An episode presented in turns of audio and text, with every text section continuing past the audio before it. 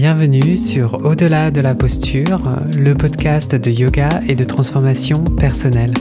Je suis Jean Itier, enseignant de yoga et coach de vie et je vous propose toutes les deux semaines des outils concrets pour approfondir votre connaissance de votre monde intérieur et ainsi gagner en confiance, surmonter vos peurs et vivre la vie qui vous ressemble vraiment. Cette semaine, je souhaite vous parler du karma yoga dans le but de vous présenter ma vision personnelle de ce que veut dire le mot karma, car je pense qu'il y a beaucoup d'idées reçues autour de ce terme qui prêtent à confusion lorsqu'on l'utilise et qu'on essaye de l'appliquer. J'aimerais donc clarifier ce terme pour que vous puissiez, si vous le souhaitez, l'intégrer à votre pratique du yoga et à votre vie en général.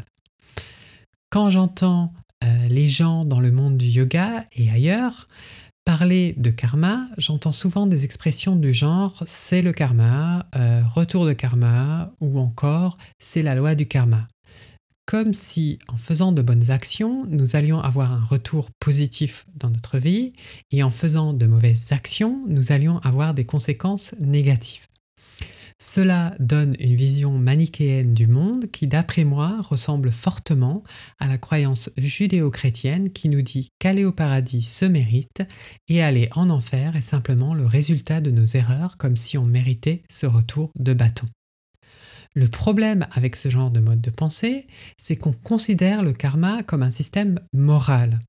On doit donc être puni pour ses fautes, mais si on se comporte bien, on sera récompensé et il nous arrivera automatiquement de très belles choses dans la vie. Et pourtant, nous savons très bien que ce n'est pas le cas en pratique. Il y a en effet des personnes tout à fait admirables, des personnes qui ont le cœur sur la main, qui ont des valeurs d'altruisme, de générosité, euh, et qui ont peut-être même dédié leur vie à aider les autres, et à qui il arrive des choses terribles comme une maladie grave.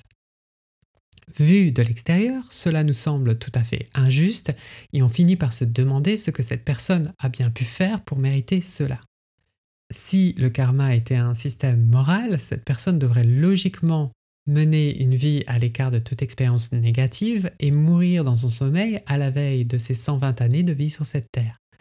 Cette idée de bien et de mal, de punition et de récompense est donc inexacte. En réalité, le bien et le mal existent seulement au niveau égoïque, c'est-à-dire au niveau mental et émotionnel. Situation n'est ni bonne ou mauvaise jusqu'au moment où nous donnons du sens à cette expérience à travers nos pensées. Par exemple, imaginons que vous vous êtes lancé à bras et à cœur ouvert dans un projet comme l'achat d'une maison ou un changement de carrière ou encore de vous lancer en tant qu'auto-entrepreneur et que malheureusement, malgré tous vos efforts, vous faites face à des refus, des obstacles, des difficultés qui remettent ces projets en cause. Votre mental va interpréter ces circonstances comme indésirables, comme problématiques et donc comme mauvaises. Pire, vous allez peut-être même aller aussi loin que de vous considérer comme quelqu'un d'incapable, quelqu'un de mauvais, voire même quelqu'un de nul. Cela génère des émotions de déception, de doute, de confusion, car vous remettez tout en question face à ces difficultés. Vous vous concentrez sur le problème et vous devenez incapable de trouver des solutions à votre problème. Donc, vous voyez bien qu'aucune de nos actions sont bonnes ou mauvaises en soi, elles sont simplement des conséquences que nous interprétons comme bonnes ou mauvaises en fonction de qui nous pensons être. Il s'agit donc d'une histoire d'évaluation et de jugement. Vous allez alors probablement vous dire, bah, c'est très bien tout ça, mais s'il n'y a plus de bien ou de mal, mais alors où va-t-on? Je vous répondrai que cela est plutôt une question d'éthique qu'une question de karma. Selon les valeurs, les principes moraux d'un individu ou d'un groupe, quelque chose peut apparaître éthique ou non. Si nous prenons l'avortement par exemple, d'un point de vue pro-vie, il serait contraire à l'éthique de le faire, mais d'un point de vue du droit à l'autonomie, donner à une personne le choix est la chose éthique à faire. Cela est certainement quelque chose qu'il est important de prendre en considération lorsqu'il s'agit de vivre en société, c'est-à-dire de se poser la question de l'impact de nos actions à un niveau individuel et collectif. Mais le karma, selon moi, est plus une question de responsabilité qui se situe en amont des conséquences de nos actions. Donc c'est-à-dire au niveau du mental, car c'est là que se situe le moteur de nos actions.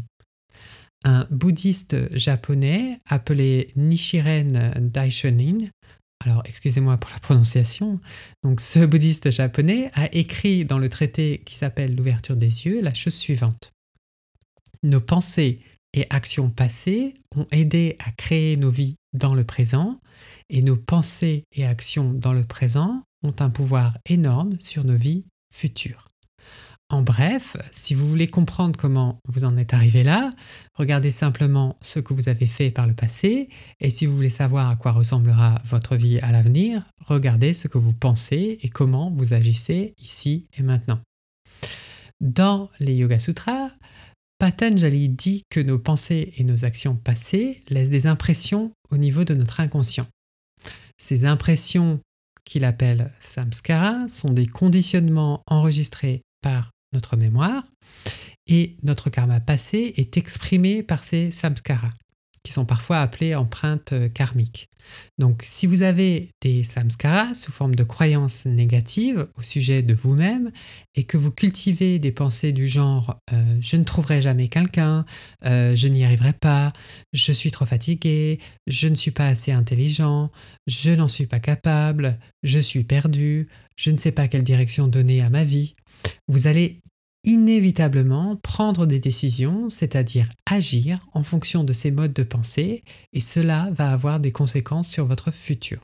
Donc, plutôt que de s'intéresser aux conséquences de nos comportements, on va s'intéresser à nos croyances car elles sont la cause de ce à quoi ressemble notre vie.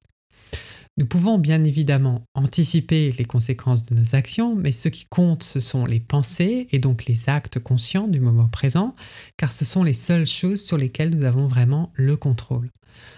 Autrement, nous allons répéter des schémas personnels et familiaux à travers nos comportements présents et ainsi continuer à recréer le passé. Selma Freiberg, qui était une psychanalyste pour enfants et qui a écrit un article qu'elle a intitulé Les fantômes dans la chambre d'enfant, nous explique que quand un enfant est né, dans chaque chambre d'enfant, il y a des fantômes du passé dont personne ne se souvient et qui sont en quelque sorte des visiteurs non invités au baptême. Ces visiteurs ne sont bien évidemment pas de vrais fantômes, mais représentent plutôt la transmission intergénérationnelle de conditionnement, de croyances, de traumatismes ou encore de dynamiques relationnelles. Donc en plus de nos samskaras personnels, nous avons des samskaras provenant de nos générations passées. D'où l'importance de devenir conscient de ces schémas, sinon nous sommes voués à répéter notre passé, celui de notre famille, de notre culture et de l'humanité en général. Nous allons donc plutôt nous concentrer sur nos samskaras plutôt que sur la conséquence de nos actions. Et en ce sens, le karma yoga désigne le yoga de l'action désintéressée. On le retrouve dans la Bhagavad Gita où Krishna dit la chose suivante.